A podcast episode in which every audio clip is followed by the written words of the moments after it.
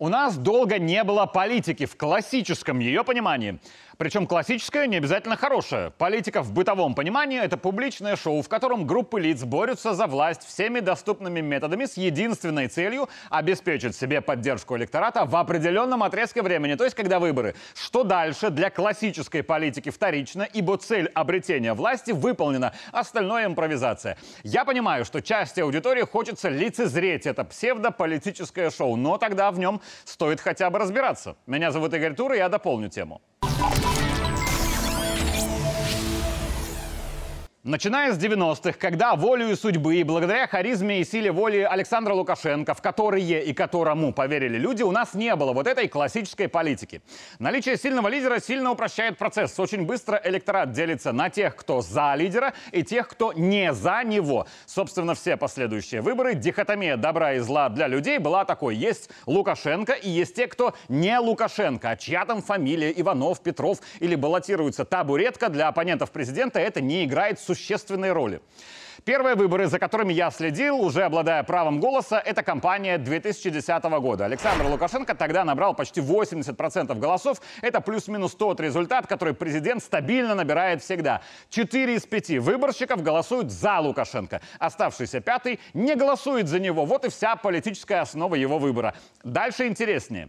Перечислю остальных кандидатов на выборах 2010 года, а их было аж 10. Санников, Романчук, Костусев, Никляев, Терещенко, Римашевский, Статкевич, Михалевич, Ус. И десятого кандидата зовут против всех. Он набрал 6,5% голосов, заняв второе место, ибо остальные понабирали по проценту. Разве что Санников набрал почти 2,5%, что было успехом. После той кампании оппозиция пришла к правильному выводу. Действующая власть не только не препятствует выдвижению большого количества альтернативных кандидатов, но некоторым и активно помогает. Если 20% не голосуют за Лукашенко, то есть условно два крайних варианта, что будет дальше. Или будет один оппонирующий кандидат, который соберет себе все эти голоса не за Лукашенко, или альтернативных кандидатов будет много, и тогда 20% голосов не за Лукашенко размажутся по ним тонким слоем, ну, допустим, масла. Для действующей власти выгоднее второй вариант. Он минимизирует вероятность каких-то криков и бунтов, на устранение которых нужно терять время и средства, отвлекаясь от реальной экономики. Оппозиции же после 2010 года стал критично нужен единый кандидат, потому что если проиграть, набрав аж 20% голосов, то крики вот такого кандидата о якобы нечестности выборов спонсорами будут услышаны куда успешнее. Более того, чисто из политической теории победившая сторона с проигравшей, но набравшей 20% будет, скорее всего, как-то договариваться. Это теория.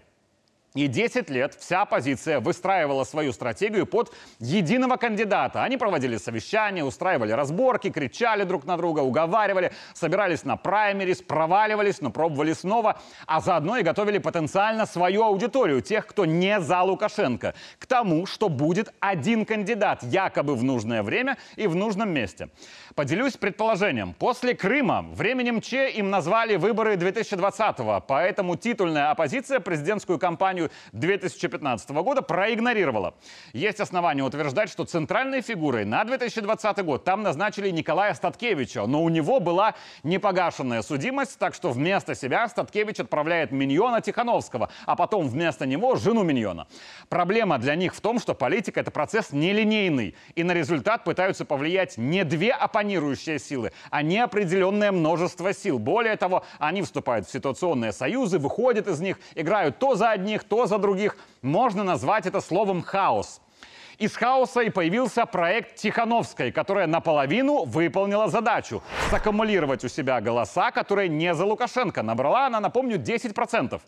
Боль титульной оппозиции, правда, в том, что сделала она это уже под контролем совершенно не тех людей, кто для этого работал много лет – если кто и привел к оппозиционной власти Тихановскую, то это старая оппозиция. Но ее, Тихановскую, на флажке перехватили другие силы и унесли, как знамя, к себе в Вильнюсскую берлогу.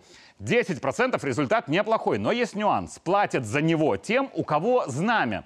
И получилось, что достигали результата одни, а бабки пошли другим.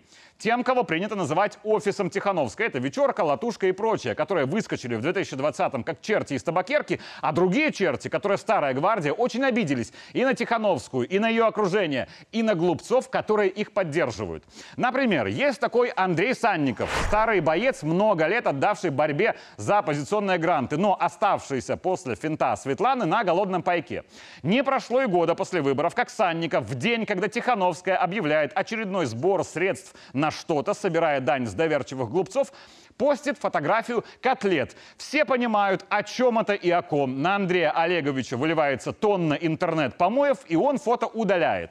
Здесь я обрисую главную особенность этого противостояния. Старая оппозиция продолжает играть в политику, а новая генерация беглых играет в медийку. Любая чушь эффективна, если она массирована в социальных сетях.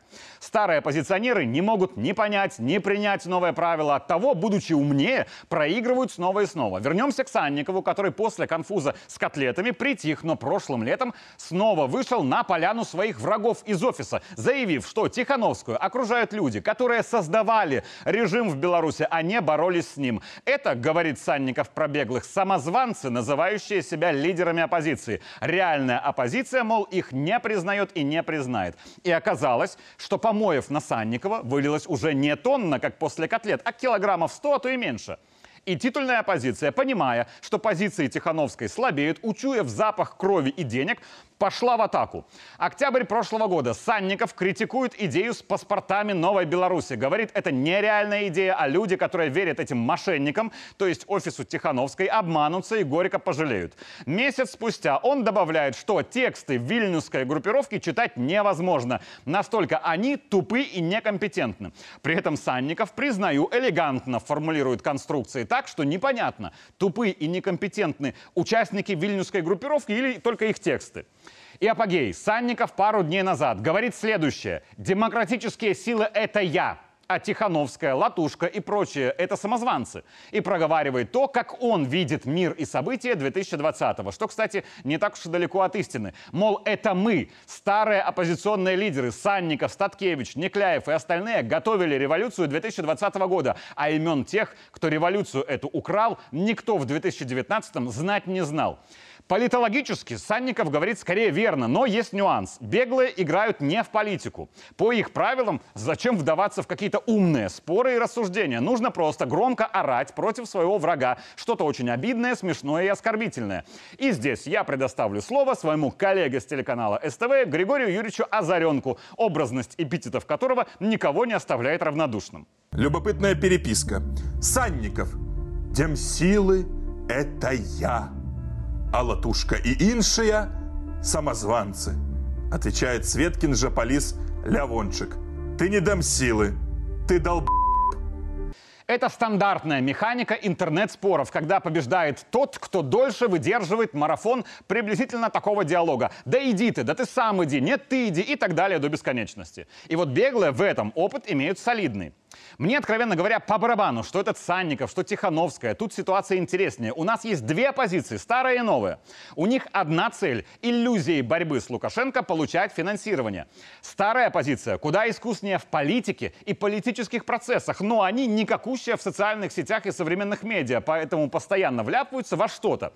Новая позиция в медиа как раз неплоха. Но эти совершенно нулевые в политике. Поэтому, чтобы они не придумывали политического, получается какая-то лажа. А в борьбе друг с другом они постоянно пытаются оппонирующую сторону затащить к себе на поле. И вот там уверенно победить. И от этого перетягивания каната вляпываются по самую ватерлинию вот что одни, что другие. Мешать мы им не будем. Мы будем помогать. Меня зовут Игорь Тур, я дополнил тему.